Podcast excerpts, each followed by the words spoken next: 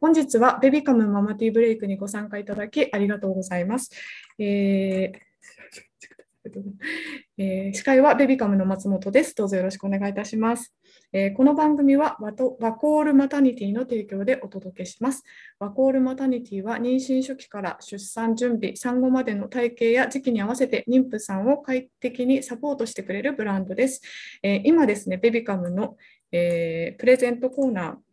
ハピプレでは、妊婦妊婦体バンツタイプ、かっこお腹腰サポートを20名様にプレゼントしております。プレゼントを実施中です。詳しくはチャットの URL からご覧ご覧ください。お願いいたします。はい。えっとですね、あと100名達成すると、今今日も、えっと、抽選会をやる予定なので、お名前をニックネームに変更いただけてない方は、今のうちにぜひご変更ください。iPhone などの名前で参加されていると特定できないので、当選しても対象外となってしまいます。ぜひ変更をお願いいたします。はい、それではスタートしたいと思います。この番組は妊婦さんやママたちが1日1回15分休憩するための番組です。皆さんお飲み物をご用意いただいていますでしょうか？一緒にグッティの掛け声で乾杯したいと思います。ありがとうございます。では、日々、家事、育児、お疲れ様ですの意味も込めて、えー、グッティお願いします。グッティありがとうございます。グッティあ、港さん、熊本さん、ありがとうございます。グッティあ、ミミさんもありがとうございます。はい。えっと、では、ゲストのご紹介をさせていただきたいと思います。えっと、本日のゲストは NHKE テレのすくすく子育てにも出演経験のある小児科医の壁先生です。えー、壁先生にご質問のある方はコメント欄にぜひ入れてください。えっと、では、壁先生、自己紹介からお願いしてもよろしいでしょうか？はい、こんにちは。埼玉医大総合医療センター新生児科の壁と申します。えっと、この時間何回か、えー、出させていただいて、皆さんからいろいろあのごあの質問を受けてるんで、今日も何かあれば、あのできる限り回答したいと思いますので、よろしくお願いします。以上です。あはい、どうぞ、亀先生、よろしくお願いいたします。はいでは早速ですね、えっと、質問をちょっと読ませていただきながら進めたいと思うんですが、えひなぷーさん、現在9ヶ月ですが、まだ歯が生えません。離乳食はたくさん食べていますということなんですが、あひなぷーさん、今、画面に登場していただきありがとうございます。はい、はい、あのー歯は早い子だと6ヶ月過ぎぐらいから生えてくるんですけど、歯の生え方って実はあのかなり個人差があるんですよ。生えない子はもう本当に遅いです。うん、あの1歳近くなっても一本もない子もいますからね。だから、あの基本的に、えー、あの全く歯が生えないってことは、ものすごい珍しいことだそうなんで、まあ、あの基本的には待ってればね、あのだんだん生えてくると思いますよ。9ヶ月ぐらいで歯が早く生えちゃうと噛みつくんで、むしろ今はない方がお母さんはいいかもしれないです。はい、以上です。はい、ありがとうございます。ナプーさん大丈夫でしょうか？なんかすごい元気そうな男の子かな？が見えてるので、なんか大丈夫かな？と思います。ありがとうございます。はい、次の、えー、ご質問です。熊本さん、最近保育園での虫刺されがひどいのですが、薬を塗った後もかいてしまいます。飛び火が心配なので、なるべく触ってほしくないのですが、どうすればいいでしょうか？薬を塗った上から絆創膏などを当てると良くないと聞くので、方法が知りたいです。というはい、あのこれも今の時期ね、すごく問題になりますよね。で、やっぱりあのちっちゃい子は、まあ、体温が高いせいもあるというんですけども、うんうん、虫に刺されやすいんですね。で、刺されると割と大人と違って、こう水、水を持ったみたいにね、ぶっくっぷくっとこうむくんだみたいに 腫れることが多くて、まあ、結局ね、かゆいと書いちゃうんで、やっぱかゆみを止めてあげることが一番なんですね。なんで、やっぱりあまり書くようだったら、病院であのちょっと強めの、市販よりもちょっと強めのかゆみ止めの入ってるお薬をもらうなりして、えー、いくといいですね。それから、引っかいちゃうと、あのばい菌が入ると飛び火の原因になるんで、まあ、やっぱり爪をよく切ってあげるとか、あの傷を、えならないようにちょっとね、気をつけてあげるっていうことも必要ですね。で、上をね、覆ってしまうのはあまり良くないです。やっぱりあの、できれば乾かしてあげないといけないんで、うん、やはりそれはあの開放にしといて、まあ、なかなか難しいんですけどね、引っかかない服はあのいろいろ考えてみるとあのいいかなと思います。はい。わかりました。薬での飲み薬じゃなくて塗り薬ですよね。塗り薬ですね。あの、まあ、ステロイドが入ってるような、ちょっと強いお薬を使うことがあります。あんまりひどいようだったら、そういうものをもらってみてください。はい、わ、はい、かりました。ありがとうございます。はい、えっと、では、まみさん、ただいま夏風邪2週間目に突入しました。長い。RS やヒトメタニューモなど、検査をすれば分かりますが、特効薬があるわけではないないということ、そのつもりで投薬しているので大丈夫だと言われました。園では原因が分かればとのことで検査を進められますが、お医者様的にはあまり検査されない感じなのでしょうか。園から知りたいと言われれば検査した方がいいですよねというご質問です。はい、あこれもですね、今、すごく問題、あのインフルエンザでもそうですし、はい、あのコロナの時もそうでしたよね、陰性の証明を持ってきなさいと、あのマイナスだっていうことを証明して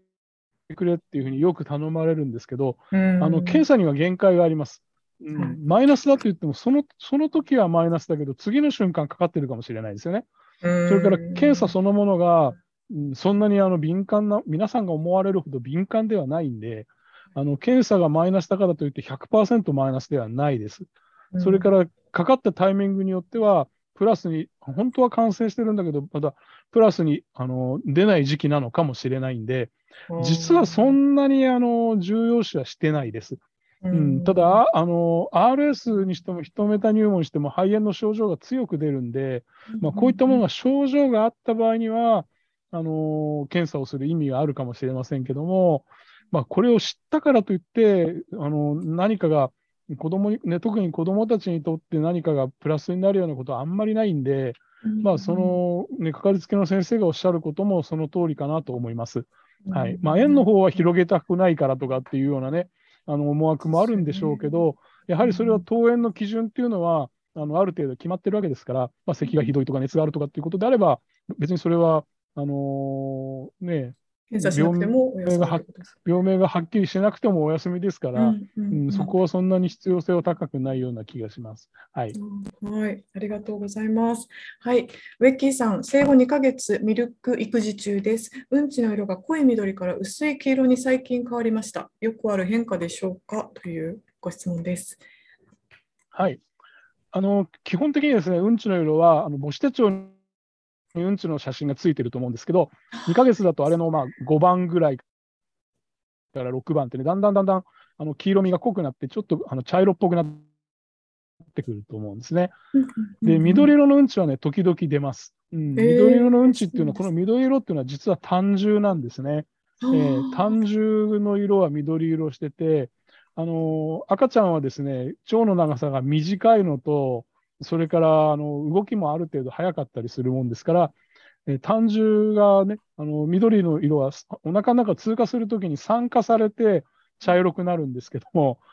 茶色くなる前にあの外へ出ちゃうとあの緑色のうんちが出ます。ですから、2、3歳の子がですね、激しいうんちを、下痢をすると緑色のうんちが出ることがやっぱありますよね。うん、なんで、2ヶ月ぐらいだとですね、だんだん緑色のうんちは出にくくなって、本来の、まあ、ちょっと黄色っぽい色から茶色っぽい色に変わってき始めるぐらいなんで、これは特に問題ないですよ。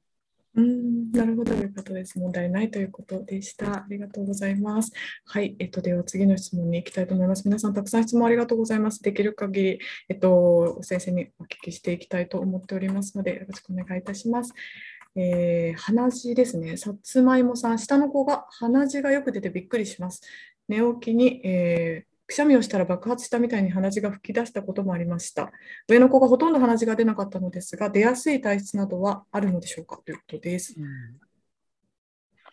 あのそうですね。えー、割とあの乳幼児、まあ、乳児はあんまりないですね、幼児期に鼻血が出る、特に3、4歳の子が朝起きてみたら、あの枕にびっくりするぐらい血が出てたみたいな、ね、ことはよく経験されることです。で、鼻血っていうのはね、この鼻の真ん中のね、真ん中のこの壁がありますよね。はい、この前の方に、ちょっとこう、血管がね、ちょっと表面に浅く浮き出てる部分があるんですよ。ちょうどこう手、手を入れるとちょうど引っ掛けられるとこ。でよくあるのはそこが乾いてしまって、あの血管が破けやすくなっている時とか、あるいは逆にあの鼻風邪ひいて鼻水がたくさん出て鼻をたくさん拭いたり噛んだりすると、まあ、そこの部分の血管が傷んで出血しやすくなったりとか。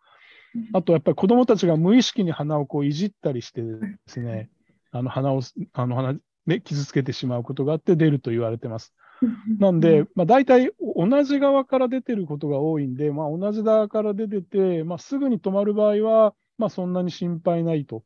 ただ、あのどっち側からも出て、なかなか止まりにくい場合とか、まあ、あんまり毎日頻繁に出るようだったら、一度、あの耳鼻科の先生に行って、これ、鼻の中、覗いてもらわなきゃいけないですから、あの覗いてもらって、もし必要であれば、その血管をね、少しこう焼いてもらったりすることがありますので、えあんまり繰り返すようだったら見てもらった方がいいかもしれないけど、まあ、よくあることではあります。はい。わかりました。ありがとうございます。はい。えー、ナナさん、質問です。下の子が生まれて、上の子、過去5歳は赤ちゃん帰りしているようです。うちではそのそこまで目立った言動は見られないのですが、通ってる園でお友達に乱暴してしまったり、椅子に座れずにうろうろして、先生も手をやりているそうで心配です。なるべく怒りすぎないようにしたり、甘やかしたり、スキンシップを取るようにしていますが、他にどんなことをしたらいいでしょうか？というアドバイスが何かありましたら、先生お願いいたします。うん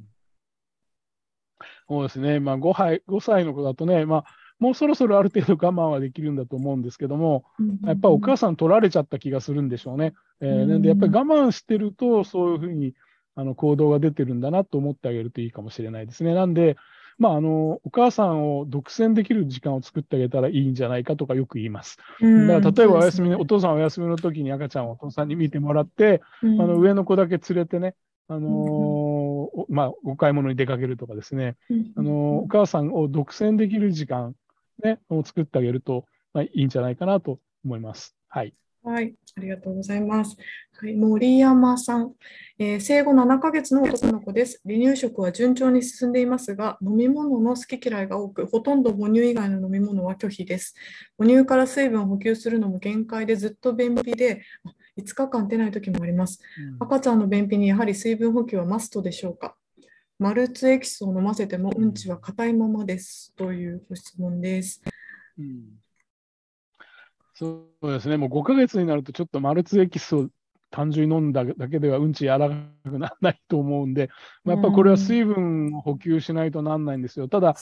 ね、お書きになってるように、うん、あの飲まないです。うんまあ、大体ここから1歳ぐらいの子はなかなかあのお水とかね、お茶とか飲んでくれないんですよ。でこれ、特に夏場ね、汗かくとどうしてもうんち硬くなるんで、いつも困っちゃうんですけど、もうこれしつこく、しつこく飲ませるしかないですね。すねだから、まあ、泣き出す、ね、泣き出すまで飲ませるのはよくないんだけど、まあ、やっぱりちょっと喉が渇いてそうなタイミングとか、あるいは何かこう、気をね、ちあの紛らわせながら、えー、飲ませてみるとかですね、うん、なんかなんか工夫しながら、一度飲んでしまうと、あとは案外ですね、すんなり飲んでくれることが多いんですね。あの飲み始めるまでがなかなか難しいです。えー、なんで、まあ、もうそろそろちょっとこれは水分を取らないと解決できないんじゃないかなと思います。はい。ありました。ありがとうございます。はい、コロさん、2歳の息子です。背中が常にザラザラしています。赤みには乾燥しているようには見えないのですが、お風呂になると書いたりしています。赤くなっているときは市販のポリベビーを塗っていますが、病院で見てもらった方がいいのでしょうか？というご質問です。うん、あの背中の上、首の方の近くなんでしょうかね、あるいは腰の周りですかね。あの基本的にはザラザラしてるのは、あの汗が出た後汗汗の線があのザラザラしてるように感じるんじゃないかなと思うんですね。なんか汗もの軽いやつみたいなもんですかね。で、やえー、で暖かくなるとね、あの汗もってかゆいですから、まあ、そういったものがかゆかったりするんで、あんまりかゆがってるようだったら、ちょっとこうね、えー、お薬をもらってもいいと思うんですけど、まあ、一つは清潔にして、あとは乾かしてあげるっていうことですかね。まあ、これからだいぶ涼しくなってきてるんで、うん、そろそろなくなってくるんじゃないかなと思うんで、おそらくそのザラザラは汗もじゃないかなと思います。はい、首に近い方ですとおっしゃってますね。汗首に近い、はい、おそらくそうだと、じゃだとしたら汗もだと思います。はい、そうなんで汗もなんですね。お願いいたしました。ありがとうございます。はい、次のご質問に行きたいと思います。えっ、ー、と、あ、ベビカムの笹渕さんから、ユリアさんから、あ、ユリアさんからですね、4歳と6ヶ月の子供がいます。今朝、旦那が帯状疱疹になりそうと言い出しました。なりそう と言い出しました。家庭内で対策できることはありますか？なんかちょっとわかるんですね。うん。あの、帯状疱疹っていうのは、あの水疱瘡をやった、ね、やったり、ワクチンでもそうなんですけど、水疱瘡のワクチンがっていうのあのウイルスっていうのは、一生涯体の中に潜むんですよ。で、えー、水疱瘡のウイルスがね、で体の抵抗力が下がったり、まあ、疲れたり、ストレスやなんかでね、あの疲れた時に帯状疱疹という形で出てくるんですね。なので、4歳のあのお子さんだとすると、もうワクチンが打ってると思うんで、基本的にそこからダイレクトにかかることは、もともとない、あんまり、ね、あの帯状疱疹からうつることはまずほとんどあんまりないんですけども、まあ、ワクチンも打ってる年代なんで、あの直接その、ね、お父さんの帯状疱疹を舐めたりとか、そういうことないでしょうけど、あの触ったりとか、そういうことさえなければ、あのそれほど心配はないはずです。はい、あ6ヶ月のお子さんもいるっていうことなんですけど、こちらはちょっと話した方がいい、はい、そうですね、まだ直接触って、そのね、その部分を触ったり舐めたりすることがないようにしてあげれば、まあ、6ヶ月の赤ちゃんもお母さんがあの水疱瘡のね、あの経験があって、やれば、まあ、まだギリギリなんとか免疫があるところかなと思いますので、はい。まあ、あの、直接は移らないと思いますよ。よよっぽど触ったりとかです。あの直接触れたりしない限りは大丈夫だと思います。はい。わかりました。ありがとうございます。はい、次、ようさん。7ヶ月、8キロの娘がつかまり立ちを始めました。ですが、たまにバランスを崩して床に頭をぶつけてしまう。でもありますよね。頭を守る布製のヘルメットをした方がいいのでしょうか？うん。そうですね、やっぱりね、うん、どうしてもあのこのこの月齢ぐらいの、ね、お子さんは頭でっかちで、頭が一番重いんですよ。で、ねはい、えー、でなかなかね、そうなんですね。支えられないんで、あのぶつぶつけちゃって、まあ、頭はね、特に頭の前と後ろって骨が割と厚いんで、まあ、そうそうあの悪、ね、あの何かが起こることはないんですけど、ただ打ちどころが悪いとやっぱりもちろん危ないですから、うん、ただ、じゃあ、布製のヘルメットでそれが緩和できるかっていうとね、なかなか難しいですしね、それから、まあ、本人も嫌がるでしょうから、まあ、やはり何かこう遊んでるところではね、強く、あのー、まあ、特にフローリングの硬い床の上で直接遊んでるみたいなような形じゃなくて、まあ、何かマットを引くなりなんなりっていうことを考えてあげてもいいかもしれないですね。うん、マットで、はい、はいありがとうございます。あ先ほどご質問いただいた熊本さん、ありがとうございます。この時期、えー、気軽に病院受診できないのでお聞きできてよかったですという感想をいただいております。はい、ありがとうございます。えっと、石井さん、こんにちは。10ヶ月の娘です。夜間に4、5回起きて泣きます。授乳をすれば泣き止みますが、産後ずっと寝不足でしんどくなってきました。夜間断乳をすべきか悩んでいます。長く眠るようになるために何か方法ありますか？というご質問です。これもね、夜泣きも。うん、これもね、ちょうど夜泣きが始まってきたあの時期ですよね。で、おそらくね、このくらいの時期って午前、あの朝起きると午前中1回寝て、お昼寝をして夜寝ると、皆さんまだ3回寝てるお子さんが多いんだと思うんですね。7ヶ月、8ヶ月、10ヶ月ぐらい。で、この午前中寝る、あのまあ、朝起きて午前中寝るのがね、なくなってくるんですよ。で、最終的にはお昼寝と夜寝る、1日2回寝る格好に変わってくるんですけども、この3回寝たのが2回寝るあのタイミングに変わってくるときに起こるのが夜泣きなんです。はい、でこれなんでかっていうと、睡眠のサイクル、ね、大人もそうですよね、浅い眠りとあの深い眠りが一晩中に何回かこうサイクルになってるわけですけど、そのサイクルが子どもたちまだ全然できてないんで、そのサイクルがあの発達始めると、あの3回寝てたのが2回寝るようになるんですね。なんでね、ちょうどこれがね、9ヶ月、10ヶ月からまあ1歳過ぎぐらいまでかけて調整されていくんで、まあ、この時期ね、これも仕方がないんですよ。仕方がないなんで、まあ、お母さんすごくず ずっと大変なんですけど、うん、うん、まあ、あのー、夜間断乳をすると、もしかするとかえってひどくなるかもしれないんで、まあ、あの、一応ね、断乳に関しては、うん、あのできるだけあの日中、ね、日中、回数を少し整理しながら、まあ、夜寝つくときはね、うん、どうしてもおっぱいが必要になりますから、まあ、寝つくときだけの授乳にするように調整しながら、あのまあ、やっていくと。それからあの睡眠のサイクルですから、赤ちゃんが寝入ったときから最初に起き上が起きるまでっていうのはね、大体決まってるはずなんです。だから毎日同じような時間に起きてくると。でそれが今、その子の一つの睡眠のサイクルなんですよ。なんで、大体ある程度予測がつくようになると思いますので、うんまあ、そこのあのあたりでちょっとよあの、まあ、用意をしてみると。ね、だから夜泣きは必ずしもあの毎回何かしなければいけないわけじゃなくて、あのあやしてると寝ちゃうこともありますから、まあ、まずあやしてみたりとか、それから、ね、なんか起きてる気配がするんで、ちょっと見てみたら座って一人で遊んでて、そのうち静かに寝ちゃうなんていうような気もありますからね。だからちょっとそれはいろんなタイプがあるんで、必ずしもあの毎回対、ね、あの授乳しなきゃいけないということでもないんです。ただ、もうちょっと続くんではないかなと思いますよ。はい、なるほどですね。えー、石井さん、もう少しだと思うので、頑張っていただければと思います。はい、はい、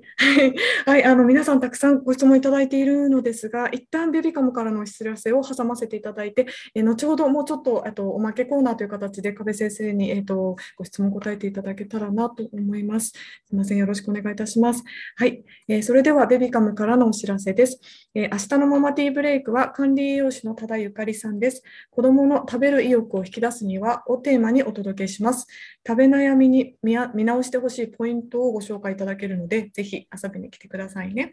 えー、また、番組参加でアプリカベビー、ベビー布団セット、ディアベイビーの布団発展セットを1名様にプレゼントするという企画も行っております。適度な硬さで未熟な背骨をサポートし、湿気がこもりにくく気持ちよく眠れ、敷布団はシャワーで簡単に水洗いができます。え乾きの早い構造になっておりますので、衛生的にも安心な商品です。こちら、えっとですね、ぜひご応募いただければと思います。え応募はチャットの URL からお申し込みください。今はい、えっと、すみません、えっと、管理栄養士の太田ゆかりさんですね、申し訳ありません。えっと、太田ゆかりさんに明日お越しいただきます。えー、応募はチャットの URL からお申し込みください。お待ちしております。えっと、それでは、えっと、今日は、えっと、100名達成しなかったので、抽選会はなしということで、えもう少しだけ壁先生にご質問に答えていただきながら、えー、もう少し、えっと、おまけコーナーというのをやりたいなと思っております。えーエマママさん、歯が生えるのは早かった。過去6ヶ月。なのですが、上下4本ずつ生えてから全然9本目が生えません。今1歳2ヶ月です。バナナくらいのや、ま、柔らかさのものばかり食べているせいでしょうか？という、うん、食べているものも関係あるのかな？っていうご質問かなですか、いや、うん、あのこれはねあの、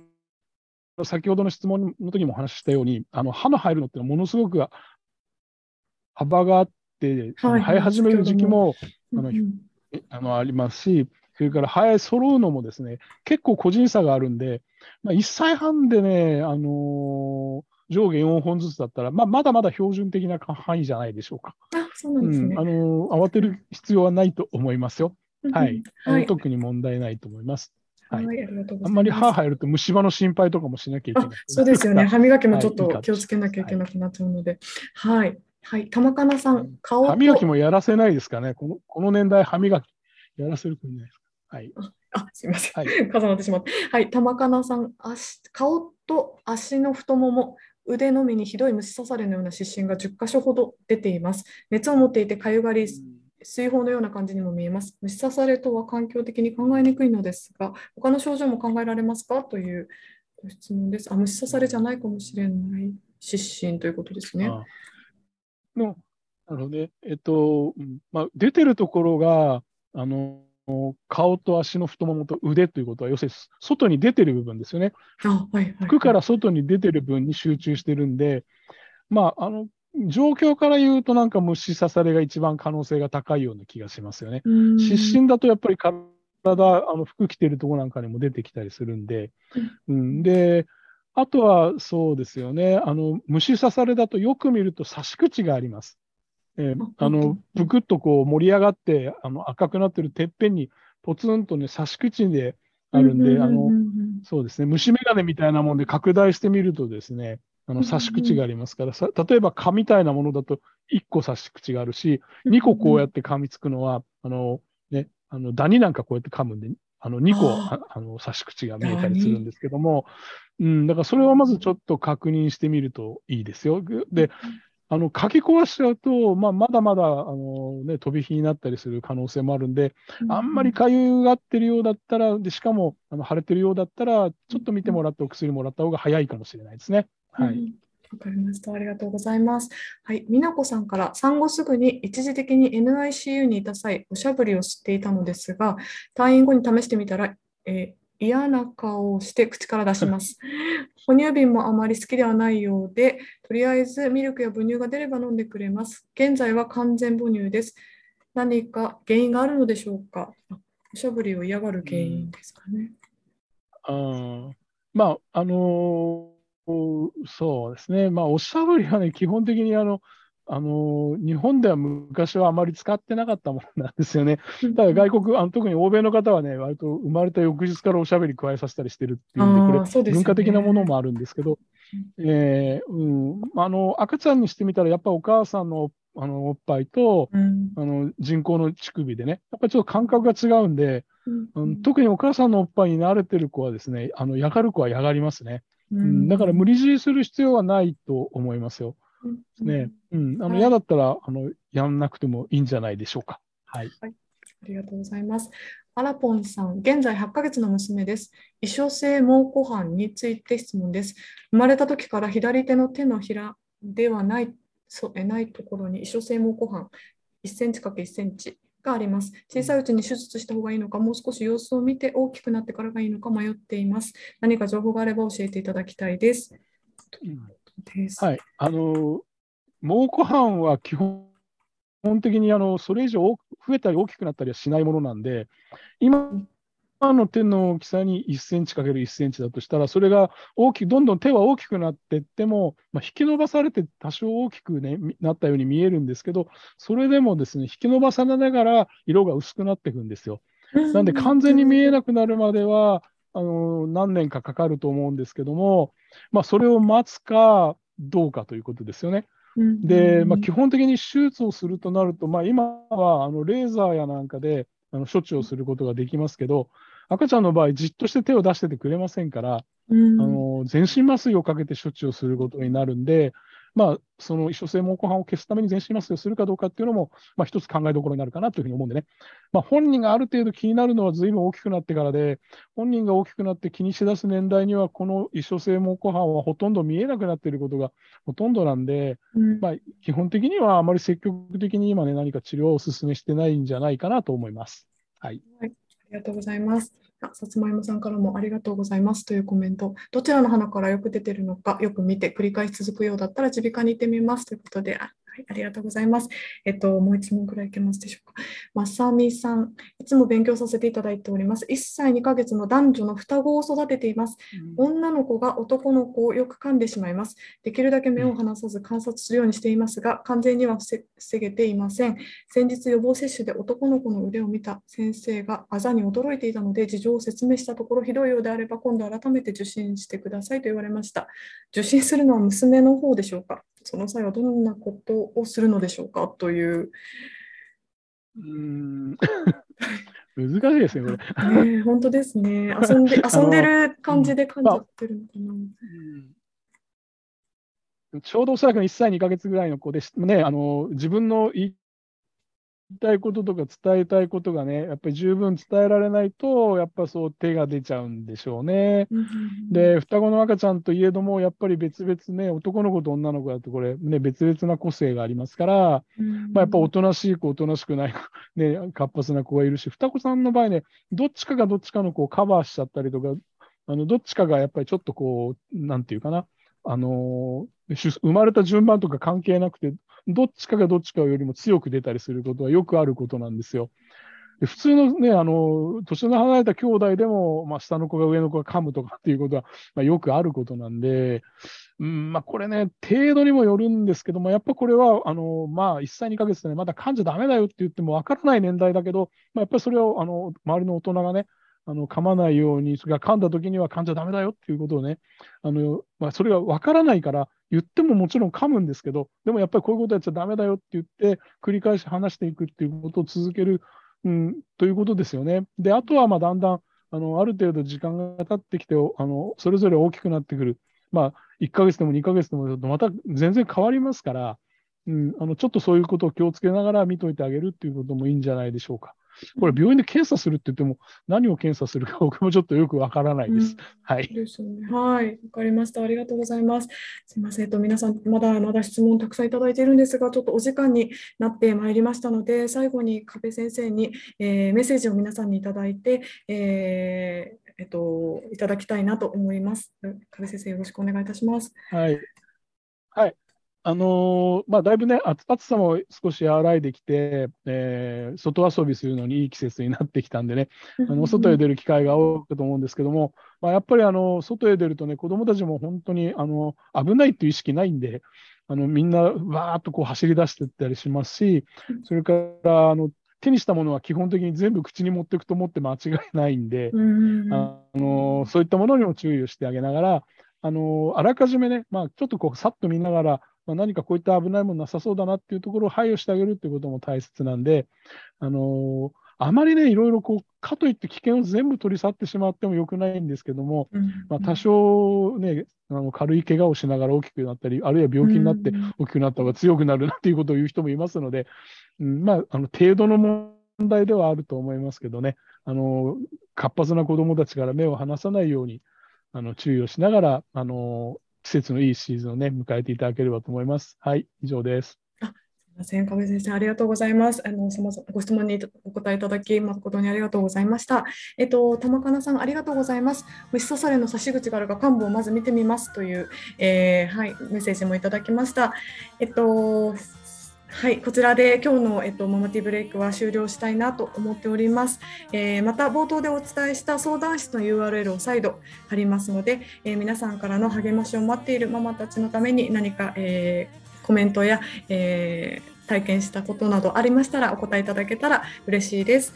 はい。それではこちらで今日は、えっと、終わりにしたいと思います。皆さん本当にご質問たくさんありがとうございました。えー、今日もリフレッシュできましたか、えー、また明日もリフレッシュしに来てくださいね、えー、忙しい毎日に心地よい刺激と発見を明日も午後3時からみんなでティータイムしたいと思います。えベビカムママティーブレイクでした、え皆さんご参加ありがとうございました。壁先生もお忙しいところ、えご質問にお答えいただきありがとうございました。は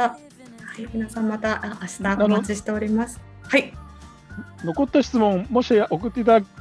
ければあの回答できるとかお話ししたいと思います。あありがとうございます、ということなので、はい、皆さん、えっと、答えられなかったご質問、後ほど、え何かしらの形で回答を、えー、させていただきたいなと思います。ありがとうございます。はい、皆さんありがとうございました。あ、ミミさんありがとうございました。さよならありがとうございます。さよならありがとうございます。